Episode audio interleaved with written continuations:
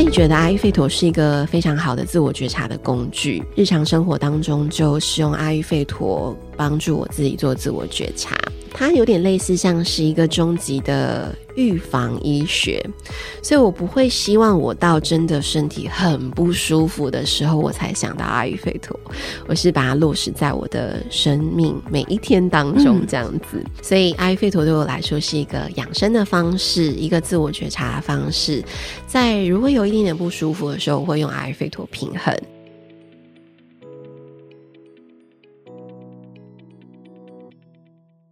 欢迎来到女子健心室。今天我们要聊的主题是阿育吠陀的疗法。它其实是一种源自于印度教跟佛教的传统医学。那为什么会想要分享这个主题呢？其实，呃，如果是在健康的领域呢，对于阿育吠陀，也许你是有听过的，但是不是很了解它是什么，因为台湾很少人在谈论这个东西。那我会知道阿育吠陀这个名词呢，其实就是因为。呃，我吃素食，接触素食一阵子了。那我有一个非常喜欢的素食餐厅叫 Plants，这边没有叶配，但是我单纯的非常喜欢。然后它里面很多的食材都有一些阿育吠陀的，我不知道是药材还是食材，反正。它的名字非常的神奇，可能就会叫什么碎茄，诸如此类的这种很像魔法一般的呃食物的名字。想要找相关有阿育吠陀的知识背景的人来，我在 IG 上呢就找到了今天邀请的来宾，他是一位瑜伽老师，那他对于阿育吠陀也是有很深入的研究。那今天就邀请他来节目来跟大家分享一下阿育吠陀到底是什么呢？那。嗯、呃，我们可以在生活中怎么去运用这个知识概念？这样子，那我们就来欢迎今天的来宾。嗨，大家好，我是红豆，我是一个很喜欢阿育吠陀的瑜伽老师。然后我在台北带领瑜伽练习，然后也有阿育吠陀瑜伽的课程。那如果我们用阿育吠陀的分类来说，其实我是火风型的，就是 Pitta Vata 的人。嗯，听你的声音听起来就真的非常的像。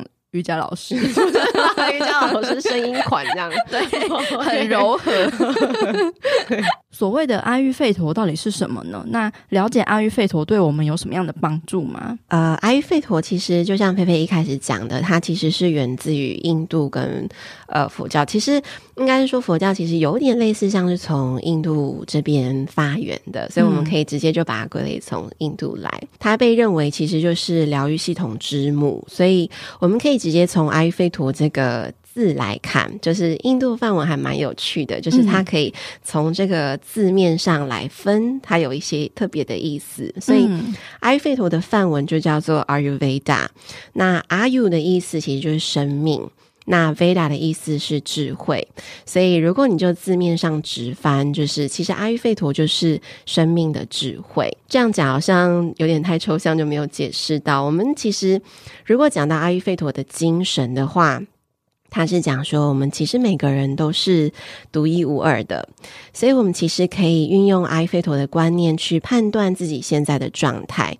那在更了解自己之后呢，其实我们在生活当中的所有选项都可以做出更贴近、跟适合自己的选择，然后让我们的身跟心都可以更加的舒适。我相信，真的每个人都是独一无二的个体。对，只是就是现在主流媒体都会比较偏向于说，哎，你要吃什么饮食法，嗯、或是你要有什么样运动法才是最好的。可是其实我们在这个频道里面一直不断的跟大家讲说，每一个人的体质都不一样，每一个人。人适合的方式也都不一样，嗯、呃，有点像是已经系统化的东西，然后帮你做一个归类，你可以大概的去判别自己是了解自己是什么状态，然后有阴影的可能需要的或者是呃养生调节的作息方式，这样子吗？对对对，没错没错。哦，那你当初怎么会学习到阿育吠陀这个东西呢？我应该说练习瑜伽也蛮蛮久了，但我其实后来有一阵子就是练习瑜伽练到我自己身体是非常非常不平衡的，嗯，就是我甚至练到都停经了。我我有听夸张，对，很夸张。我有听过重训停经的，我还没有遇过 瑜伽停经的。对，重训应该其实也会有这种状况。然后瑜伽其实就是。反正我就是一个火星人嘛，火风。然后我的身体状态其实就是不能够一直在去做一些比较有挑战性，或有比较激励，或者是做完会让人大汗淋漓的这种类型的瑜伽。哦、其实瑜伽有分很多种嘛，对对对，有一些是比较放松的，有一些是比较动态 power 的。对，嗯、那。火星人就是很爱挑战啊，所以我就是比较喜欢这种，对，就是哇，很酷，这样很很很有挑战的动作，但其实不适合自己。然后，所以我从那时候就是一直在找，说到底为什么会这样，然后我在找。就是关于健康的答案，碰到一个艾菲陀主题在教学的瑜伽老师，就是我的老师。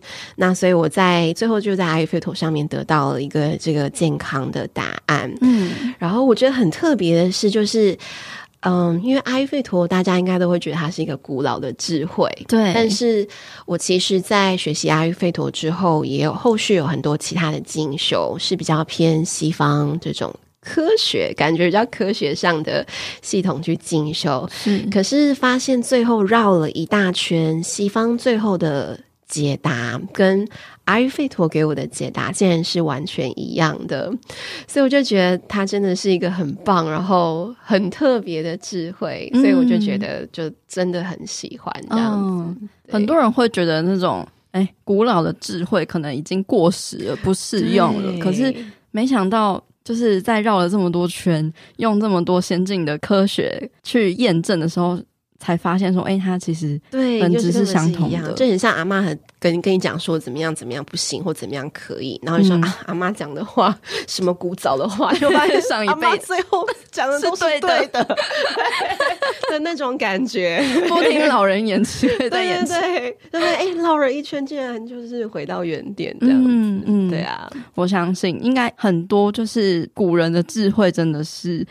很厉害，对啊，对，那我们就想要进一步的去了解阿育吠陀了。在阿育吠陀里面，是不是有分很多的体质的分类？那我们应该要怎么去判断每一个人是怎么样子的体质呢？网络上现在很多阿育吠陀的问卷，其实大家可以去填填看。不过呢，其实就像我自己在学习阿育吠陀的过程当中，像我们的老师其实不是很建议我们直接拿问卷去给。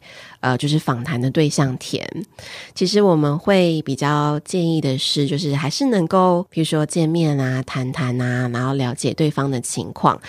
为什么会这样说呢？因为这很像是你去看中医的时候，好了，中医可能会问你说，呃，你的汗是偏多、偏少，还是差不多适中？那其实我就会觉得这个标准值大家可能都会不太一样。嗯，你可能会觉得啊，我就是很容易流汗呐。可是其实你可能跟普罗大众比起来，你根本就不是很容易流汗的人。嗯，所以自己做问卷就会有这种好像抓不准标准值的这种状况。嗯嗯嗯。所以其实自己做就会有一点点偏颇。那所以我觉得，如果你可以花一点时间去了解阿育吠陀背后的意义，那当然是最好的。在做这个问卷上，应该就会比较准一些。那但如果说我们用比较直接跟单纯的方式来判断，我们可以用体型来看。那像是如果你的身形是比较瘦长啊，像手跟脚都是细细长长这样子的人，就是比较偏向我们所谓的 Vata，就是风型人的体质。那如果你的身形是比较肉肉圆圆壮壮的，那就会比较偏向是卡法土型人。的体质，那如果你的身形是相对比较适中，然后又很容易长肌肉，比较像是运动员这样身材的，就是比较偏 Pitta 火星人的体质。不过，我们其实每个人都有这三种能量，所以只是比例上的多寡。嗯、像我刚刚提到，我是火风嘛，所以我就是火比较多，风是次要的。对，那水一定还是有，只是相对比较少一些些。嗯、那而且我们其实每个人的身心状况，不只是你本身的体质以外，就是你可能会因为季节呀、啊，或者是年龄啊等等的，都会有影响。所以其实它没有百分之百固定的答案，没有说我。一辈子是火风，我就是我的火风的比例都完全固定，其实都会一直不断的去有一点点些微的变动。嗯，对。那如果有变动的时候，是要怎么去因应呢？是说，就是如果你转成不同型的人，你就要去嗯、呃、去符合那一个类型的调理方式吗？嗯，应该是说，其实我们每个人都有自己本身的最主要的体质。嗯，就像是一个瘦瘦长长的人，他不可能瞬间他的身形就变得比较矮。就是 就是一定会有一个最主要的体质，但只是说他的状态可能会因为他的生活习惯或生活的选择会有一些些影响。嗯，比如说你想想，如果一个修修长长的人，然后他可能每天都狂吃素食，好了，我说麦当劳那种素食，那他可能一下子就会比较容易发胖，外表看起来可能好像是不是有点偏肉肉型人了？肉肉圆圆对，可是他其实实际的本质应该还是要是风行人的这个状态，嗯，所以如果是这样子的话，他可以就他当下就是偏离的这个状态，譬如说他有觉得产生比较不舒适的这个状态的这个埃菲陀的呃能量去做调整。那当然，如果他可以回复到自己本身的样态，譬如说他是风行人的话，他回复到风行一个就是很平衡。风行比较正面的状态，那这样就是一个很好的调节方式。嗯。嗯所以阿育吠陀它本身是一种食疗法吗？呃，其实很多人都会觉得它是食疗法，因为在坊间我们比较多，就是像菲菲刚刚讲，可能在餐厅看到，哈是阿育吠陀餐之类的，对对对，对。但其实，呃，它其实不只是应用在食物上，其实非常多生活的选项都可以应用阿育吠陀的观念。嗯嗯。但不过，因为确实食物对我们来说是很重要的，因为你不可能天天运动啊。或天天做一些，比如说芳香疗法等等的，但是你一定会每天吃饭，那而且我们一天可能会至少吃三餐，嗯，所以说如果在饮食上可以多留意，选择适合自己的，然后用阿育吠陀的方式去判断，我们有意识的吃，其实就可以非常直接的帮助我们平衡到我们的身跟心，嗯嗯，你可以大概简单的介绍一下阿育吠陀食疗的一些原则吗？那我们。呃，因为阿育吠陀是源自于印度嘛，那它可能会用很多印度的食物，那也适合我们吗？对我的学习来讲，其实我认为的阿育吠陀应该要用的，其实还是是。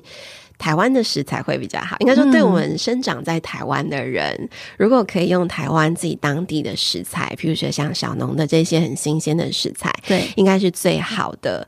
那所以其实很多人都会觉得说，哎，阿育吠陀餐是不是一定要用印度的香料或是印度的食材？嗯、其实不然，就是如果我们可以用最新鲜或是当地的食材，会比较贴近我们当下的状态。嗯，你可以想象，就是呃，如果我们硬要吃印度或欧美的养生餐好了，我们的体质其实就跟印度人跟欧美人是一定是不一样的，对，对。所以其实阿育吠陀的观念，如果可以应用在台湾的食材上，那就是一个很好的适用于台湾人的食疗法。嗯嗯，对。那像佩佩刚刚讲，我们如何去判断呢？像阿育吠陀，他在呃，食物的选择上，它会依照食物的特性去判断它的属性。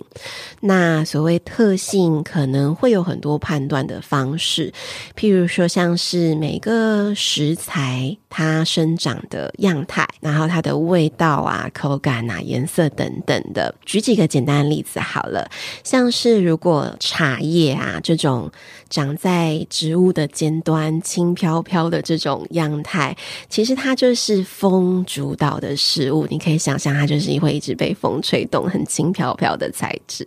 对，所以呃，如果像是这样风行、风能主导的食物，风行人就应该要少吃。所以，如果你已经本身体质是偏风了，比如说像你就是已经很瘦瘦长长的这种思绪比较多的类型的人，那如果你在一直吃这种轻飘飘的食物，叶菜类啊、茶叶啊这种。的那反而你的风的能量可能就会比较不平衡，就是风可能就会过多，让你的身体就会相对比较不舒适。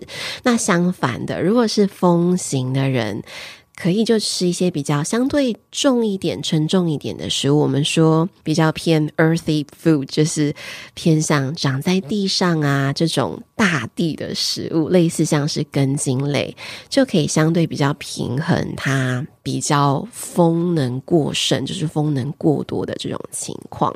嗯，那譬如说一个已经肉肉的这种卡法人、土型人，像是我们在喝汤的时候。其实很常会有浓汤跟清汤的选择嘛。那像这样子的土星人，其实他们就不应该要再选浓汤了，他们应该要喝清汤会比较好，因为他们自己本身身体的状况就是已经相对比较沉重了。嗯，如果你在一直摄取这样子偏浓偏沉重的食物的话，其实你反而就会让身体的状况越来越沉重。所以应该是选相反的，要轻飘飘一点的这样的食物。嗯，对，就是。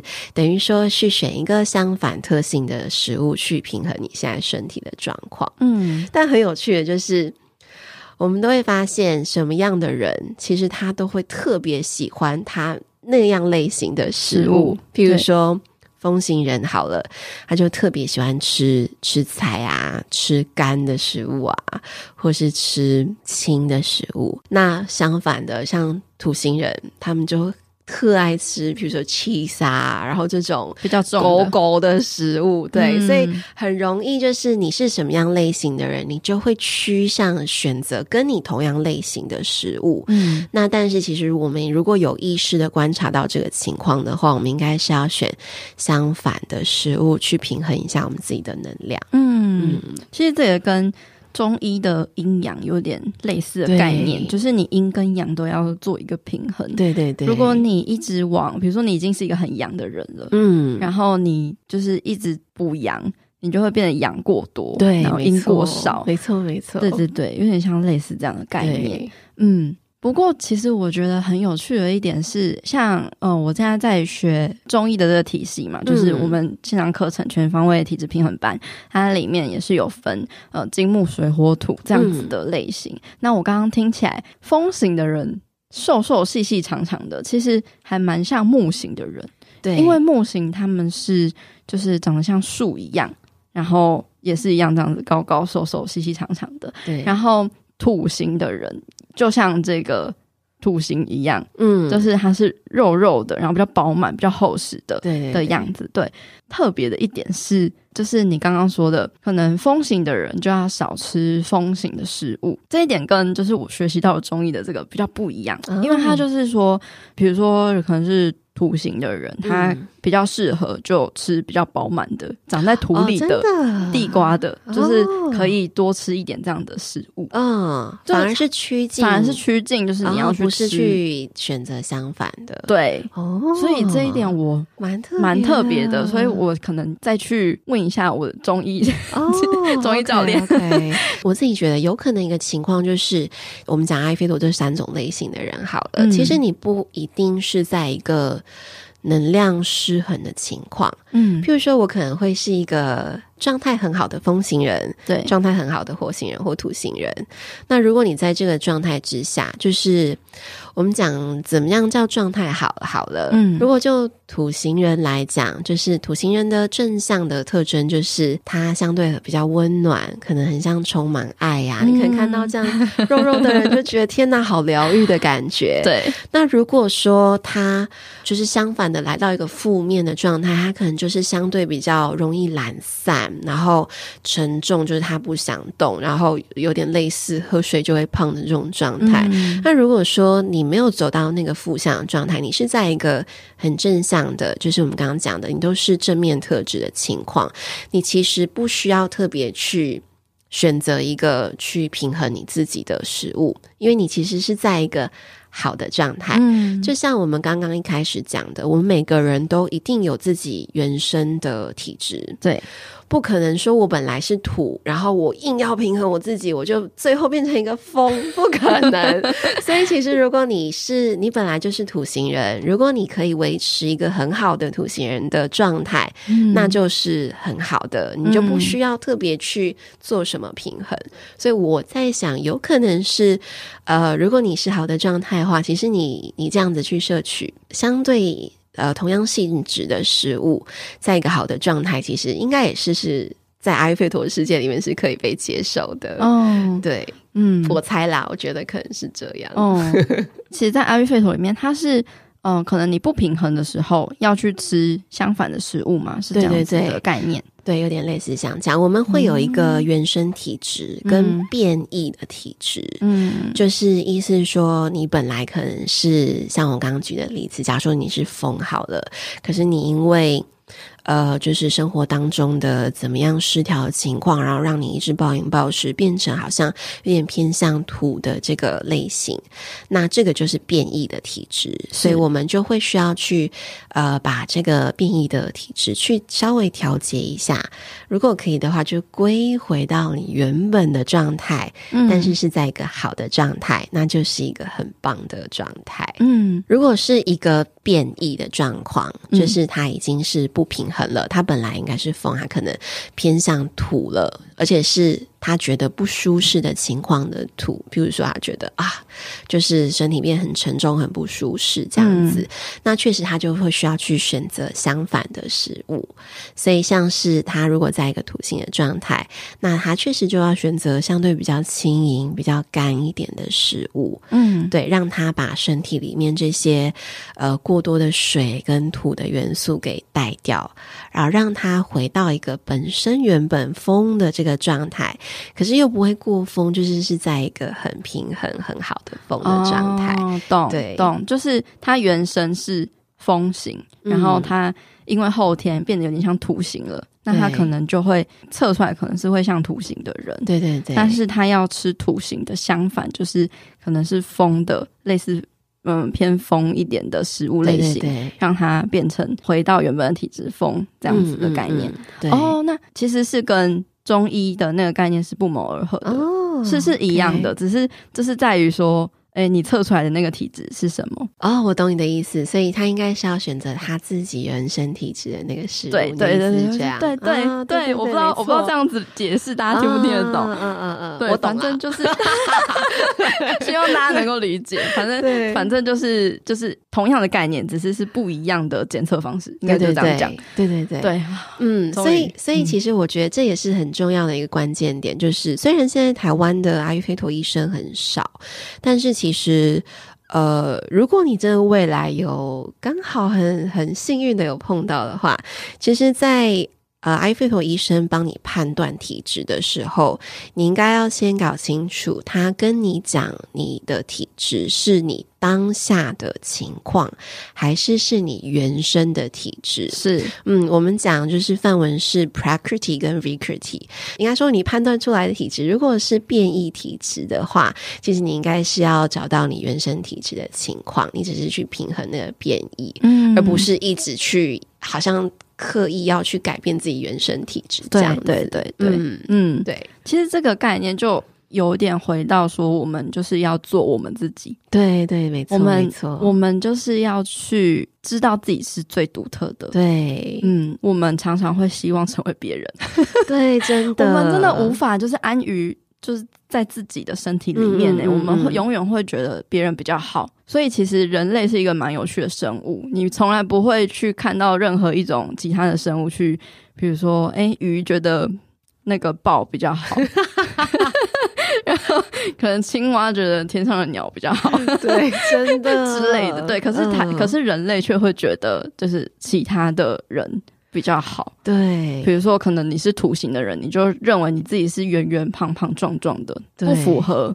整体大众喜欢的那种风行的人，就是细细长长的这样，所以就会想要成为那样类型的人。嗯、但是你你如果追求那样类型的人，你其实是不平衡的。对，而且你会觉得很辛苦，你就是都没有办法达到那个状态。所以我觉得佩佩讲很好，就是呃，像我有些学生，他们听了，就是他们学了阿育吠陀之后。他们觉得很舒服或很坦然的，很疗愈，因为你可以做你自己。对对对，就发现哦，原来这就是我嘛，我就是这样啊。那我只要在我当下的情况找到一个平衡，嗯、就是是正向的状态，那就是好的。因为不，你不要就是一定要来到一个就是对冲的状态这样子。对对，对，就反而是呃很可以自我觉察，然后更可以接受自己的一个工具。嗯、没错，没错、嗯，我觉得它真的是一个完成你自我接纳的某一块。对，真的就是帮助你看清自己这样子。对，因为我们常常会被所谓的一些那种对或错的认知给局限，嗯、我们就认为自己一定要成为某一个样子。嗯嗯，可是其实。哎，没有没有这样子的框架，那都是你自己给自己的，对，对，或者是其他人给你，但是你没有自觉，你就是认为你自己就是要那样子。对啊，对啊，嗯，所以就像我们一开始讲，就是大家都是独一无二的，所以你不需要让别人去定义你。对，没错，对。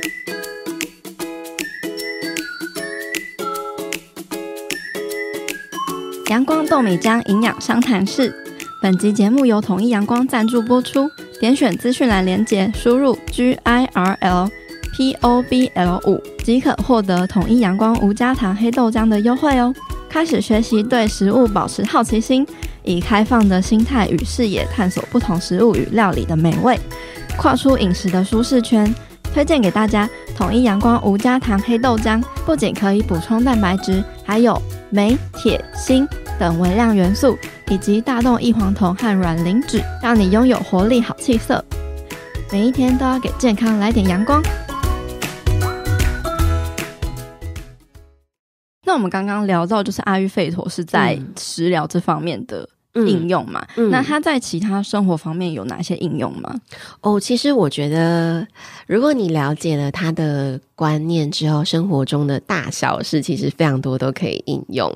那其实我觉得我也是刚好碰到了一个很好的老师啦，就是他自己很落实阿育吠陀在他的生活当中。因为我我其实也有听过有人去可能去印度的阿育吠陀学校学习，或者是跟印度的阿育吠陀医生学习之后，学完出来还是没有办法好好落实这样子，所以确实就是还是。有一点可惜。那呃，像我的学习，就是除了食物的选择以外，不管是运动啊、瑜伽啊，或是生活作息，或是你怎么样穿衣服、怎么样保养，或是香氛、音乐，其实很多生活中的选项都可以应用阿育吠陀的观念去帮你做选择，这样子好有趣哦。对啊，所以就是不同类型的人有适合不同的音乐嘛。对，其实我们就像是刚刚讲土星人，他比较如果来到一个。不好的状态比较容易沉重懒惰嘛，嗯，所以像是其实他们就应该要听一点比较能够激发他们的音乐，哦，可能就是节奏比较强的砰砰砰砰砰那种那种，对，嗯，或者是电音那种比较快的，嗯，他们才会被激发起来。对，如果他们在听那种很缓慢，然后很放松，对，他们就整个就瘫在那儿，就睡着了，一团烂泥，对，就是一团泥巴瘫在那儿。对啊，但相对就是，譬如说像风行人，嗯，他们其实就已经很像风一样的女子或男子，就已经在飘在天空中，思绪乱飞了。如果他们在一直听这种很快、很飘的，他们他们头应该会炸，对，飞到宇宙了，对，不知道飞到哪里去。所以其实他们的音乐类型应该是要可以让他们再沉静一点的，嗯、可能节奏比较慢。对他们来讲，可能听起来很无聊。可是他们如果沉浸在这样的状态之下，他们的身跟心应该都可以相对再平衡这，再更近一点。好有趣哦！因为其实我这样听下来啊，我真的很很像土星的人，就是我天生就是土星，对对对，我天生就是圆圆壮壮的。然后难怪我这么喜欢听，就是很充满 power 的音乐，因为我真的就是。常常就是在没有动力的时候，我会想要去听那种会激励我的音乐，对，真的，对，然后我就会就是、嗯、哦，原本零趴的电力，就是马上瞬间冲到斗志燃烧。一百二十趴这样，真的，对，有差，嗯，没错，这还蛮重要的。嗯，那当初就是嗯、呃，你在学习阿育吠陀的时候是嗯。呃你说那个瑜伽老师，他本身就是阿育吠陀出身的嘛？嗯、对，他是阿育吠陀的实践者。那为什么就是阿育吠陀会跟瑜伽做结合呢？因为我蛮常听到阿育吠陀会跟瑜伽做结合的。呃，其实他们都是都是来自印度的智慧嘛。嗯、那其实没有一个派系叫做所谓的阿育吠陀瑜伽。你可能会听到瑜伽有很多派系，阿育吠陀其实跟瑜伽有点算是姐妹的关系。那所以。如果我们就阿育吠陀的观念应用在瑜伽上，就是就像我们每个人的体质都不一样啊，状态都不一样，所以在瑜伽练习上，不同类型的人，你应该要选择瑜伽类型应该是不一样的。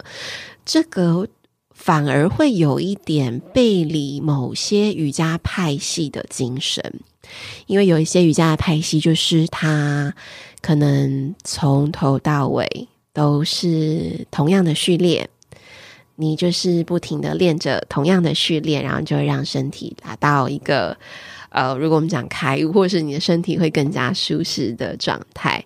对，但是阿育吠陀就是他的精神，是因为每个人都不一样嘛，嗯，所以你每个人需要做的瑜伽类型，做的瑜伽的体式。序列可能都会需要有不一样的调整，嗯嗯，像我们刚才有讲到，像风行人，如果风行人他在一个呃比较不平衡的状态，像是他们就会身体的不适的情况就比较容易，像是胀气啊或消化不良啊，这些就是身体有很多风。很多很多空气，对，很多气的这种状况，哦，嗯，不只是在他们的头，就是头可能思绪很多，嗯，也有可能会在肠子的区域，就是我们风能会累积的脏器，可能就是在肠子的地方。风行人的练习，我们在瑜伽动作当中就会比较多一点扭转，让他们帮助可以排消除，对，排气。嗯，那像是。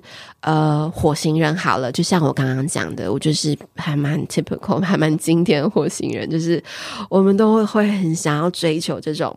激励的动作，hardcore 的，对，对我们来说，这个是很有成就感的，因为我们体质就是比较容易长肌肉嘛，嗯，所以我们就会相对觉得比较容易，跟一般人比起来，我们就会很容易做得到。可是相反的，其实我们就会需要多一点的延展，因为火星人其实就是，不管是他的身体或是精神层面上，他们都是很。控制的一种人，嗯，他们希望所有事情都在他们掌控之中，对，然后做事情就是都很用力，很目标导向，嗯，在练习，不管是在运动或瑜伽当中，都是也是身体都是绷得紧紧这样，嗯，所以其实我们应该。火星人应该是要选择一些多一些延展，然后带入一些比较凉的这些能量空间到他们的身体当中，才可以相对的帮他们平衡一些。嗯，那像土星人，像佩佩这样子的，就是其实相对的可能会比较多一点。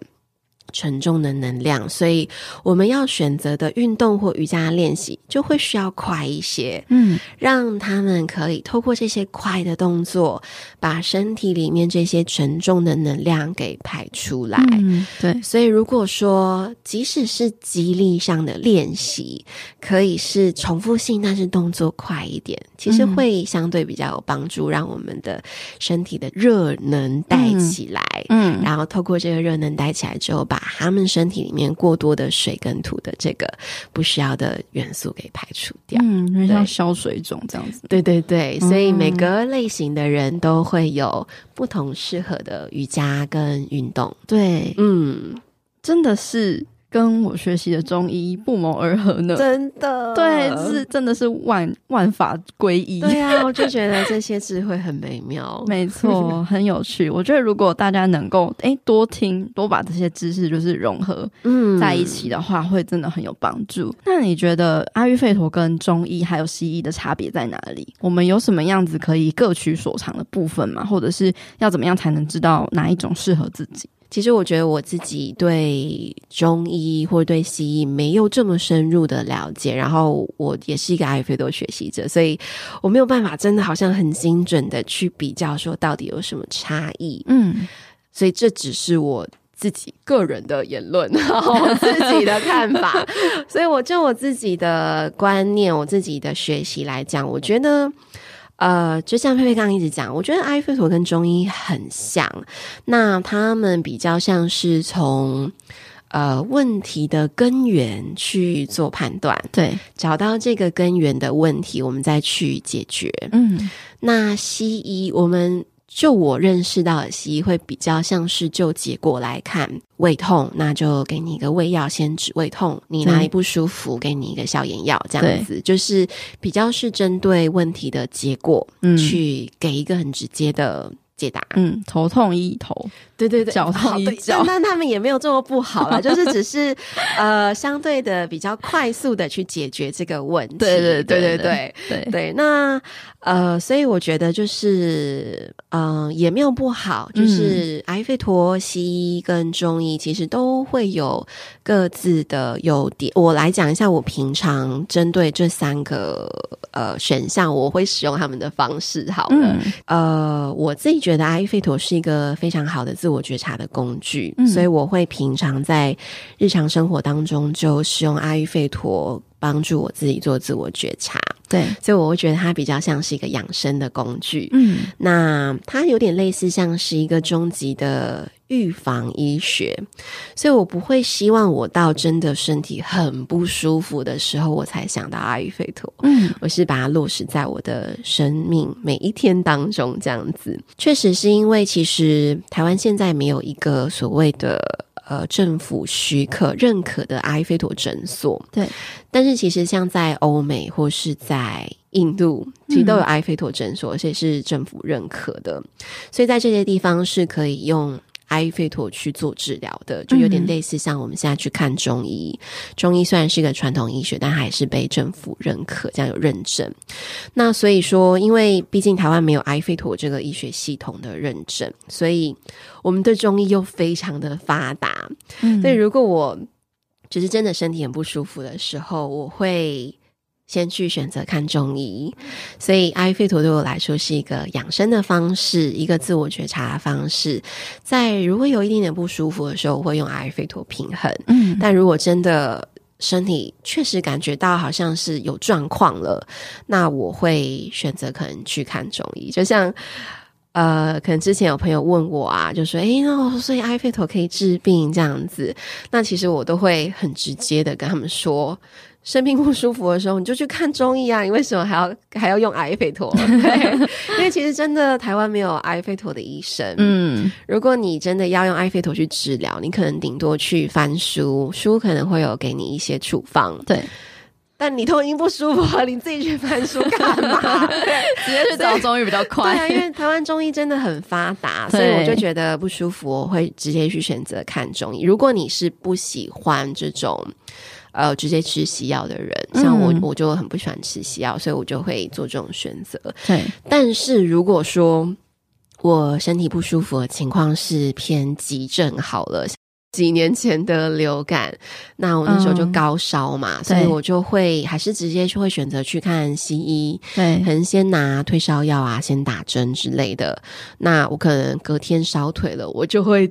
抛弃我的西药，我就直接会去跑跑去看中医，然后就会就会再继续吃中药，这样，嗯嗯、所以。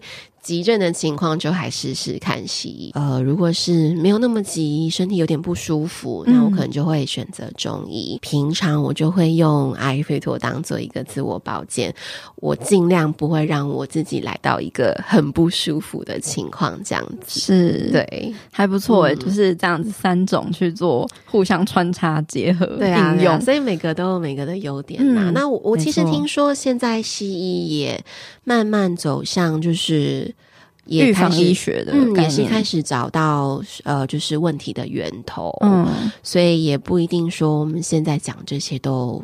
全然都是正确的。哦，对对对，对啊，就是就我的认知来讲，目前我的判断是这样，然后我的使用方式是这样子。嗯，我相信会越来越去做到一个整合。我也是听说中医如果药效对的话，也很可以马上治疗急症啦。嗯，嗯，所以其实也不一定说中医就慢，其实也是有。也是有特例，对对，直接就让你感受到舒缓的这种情况，嗯、没错。对，哎、欸，之前有一次就是月经比较晚来，嗯嗯嗯，然后我就有跟我那个中医健身教练说，然后他就开给我一个、嗯、呃四物汤，然后因为四物汤不是会有各种不同药材嘛，就某些药材的分量就是加比较多，我才喝两餐月经就来了。哇塞！我刚刚以为你说两两两两天，没有两餐已经够快，两餐太强了，对。超强，对，所以我觉得，嗯，所以某某时候真的也是一种就是急救的方式，真的。但是其实每个人不一样啦，所以对，对，所以就是我觉得还蛮蛮有趣的，跟大家分享这样子。真的，嗯，那如果大家对于阿育吠陀有兴趣的话，嗯、你会呃推荐大家怎么样去做学习呢？大家有兴趣的话，其实我在六月十二号有一个阿育吠陀的工作坊，工作坊的时间会比较长，我们那个会是一个三个小时的工。作坊，所以如果大家有时间，地点就是在中孝复兴的嗯一个教室叫 Yoga Vibes。如果大家有兴趣，就可以一起来参加。嗯，那平常我也会有阿育吠陀瑜伽课，然后课前我们都会有一些小小的分享，所以大家也可以一起来练习。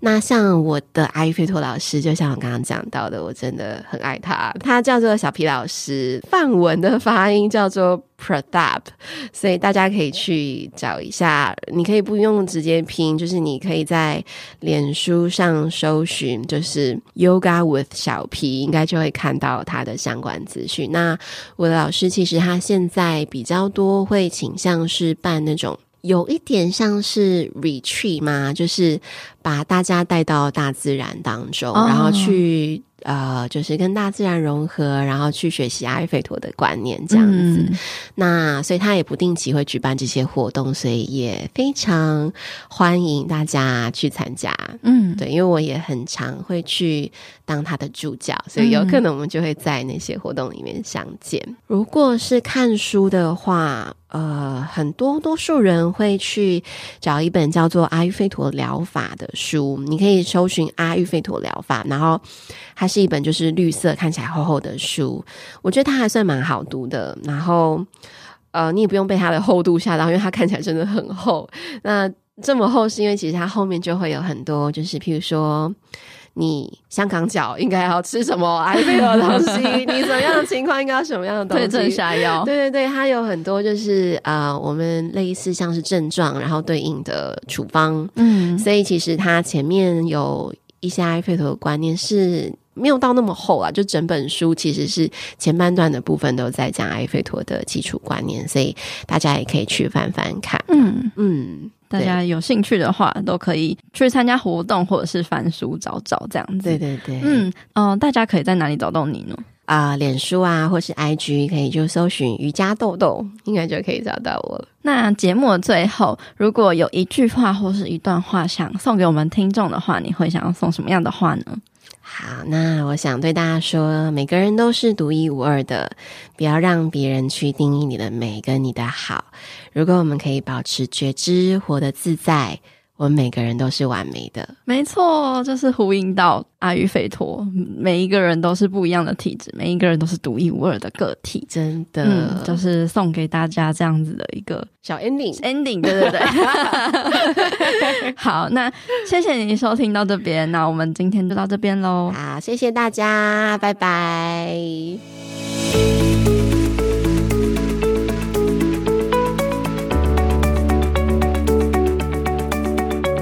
集的节目重点回顾：阿育吠陀的梵语指的是生命的智慧，它的精神代表的是每个人都是独一无二的。我们可以运用阿育吠陀的观念判断自己的状态，在更了解自己之后呢，让自己在生命中的所有选项都能够做出更贴近适合自己的选择，让我们的身心更加的舒适。它就像一个很好帮助自我觉察的工具，生活中大大小小的选择。从食物、运动、生活作息、穿衣保养、香氛的选择和音乐，都可以去做到应用。那网络上呢，有很多阿育吠陀的体质问卷，可以自己去试着测验看看。但如果你可以花点时间去了解背后的意义，在做问卷的时候会更加的准确。最简单直接的分辨方式可以用体型来分辨，例如巴塔风行人的身形是偏瘦长的。而卡法土型人是偏向肉肉圆圆壮壮的身形，再来，皮塔火星人的身形是适中，容易长肌肉，比较像运动员的身材。每一个人都具备这三种能量，只是比例的多寡而已。而且状态也有可能受到环境或是身心状况的影响，并没有百分之百固定正确的答案。很多人对于阿育吠陀的印象都是食疗。但是食物的选择其实只是阿育吠陀的其中一种应用而已。但因为饮食跟我们的生活非常的密切，所以如果能够在饮食上多留意去摄取适合自己的食物，有意识的吃，就能够平衡我们的身心健康。在食物的选择上呢，可以选择当地新鲜的食物是最好的。再来，阿育吠陀会依据食物的特性，例如生长的样态、味道、口感、颜色等等。去判断它的属性。举例像是说，长在尖端轻飘飘的食物，像是茶叶，就是 Vata 风能主导的食物。那如果是一个风能量过多的风型人呢，就要少吃。那相反的，就可以吃一些比较重、长在地上或是地下的食物，像是根茎类这种的，去做到一个平衡。那在运动的选择上呢，我们也能够依据自己的体质去做到一个平衡。例如风型人就能够多利用一些扭转的动作，消除腹部的胀气、消化不好或是便秘的情况。那火星人的体质呢，就是容易长肌肉，对他们来说做肌力的练习是很有成就感的，但反而需要多一点延展跟放松，不要让身心都处在一种很紧绷、有压力的状态。那土星人就像是很多水跟土这种相对沉重的元素。就需要选择动作快一点的练习，可以利用像是不断移动的方式来排除身上过多的水能。而在跟红豆聊完之后，我真的觉得有很多的领域知识、道理跟智慧都是很相似的，都是可以互通的。中医常常会取很多事物的相，还有阴阳平衡的概念，就跟阿育吠陀去判断很多人事物的特性。其实是不谋而合的。那如果你有持续的在收听女子健心室的话，应该也越来越能够感受到持续学习去拓展更多点的视野认知，最后再把这些点都连接整合起来的有趣的地方。所以我觉得我们真的都是要保持一颗有弹性、开放的心态，并且有意识的融合在自己的生命经验之中，去不断反思，然后截取出适合自己的，让我们自己都能够不断的持续成长。那今天的节目就到这边告一个段落啦。如果你喜欢我们节目的话，欢迎你可以到 Apple Podcast 上面帮我们留下五星评分，并且记得留言给我回馈，让我知道节目对你有什么样的帮助跟启发。那你也可以加入我们的脸书私密社团，搜寻“女子健身室”，陪你健身也健心。里面有很多节目相关的议题分享，你也可以订阅我们免费的建新电子报来获得最新的节目资讯或是活动资讯。那最近呢，因为我想把更多的时间跟资源投入在官网的改造跟建立上面，把过去所有的音频都转化成文章，然后做一个新版官网的推出。所以说，近期这个电子报的状态呢，我可能会采取随机的写信的方式。如果是期待收到我每周的建新电子报的你，就要先跟你说声不好意思啦。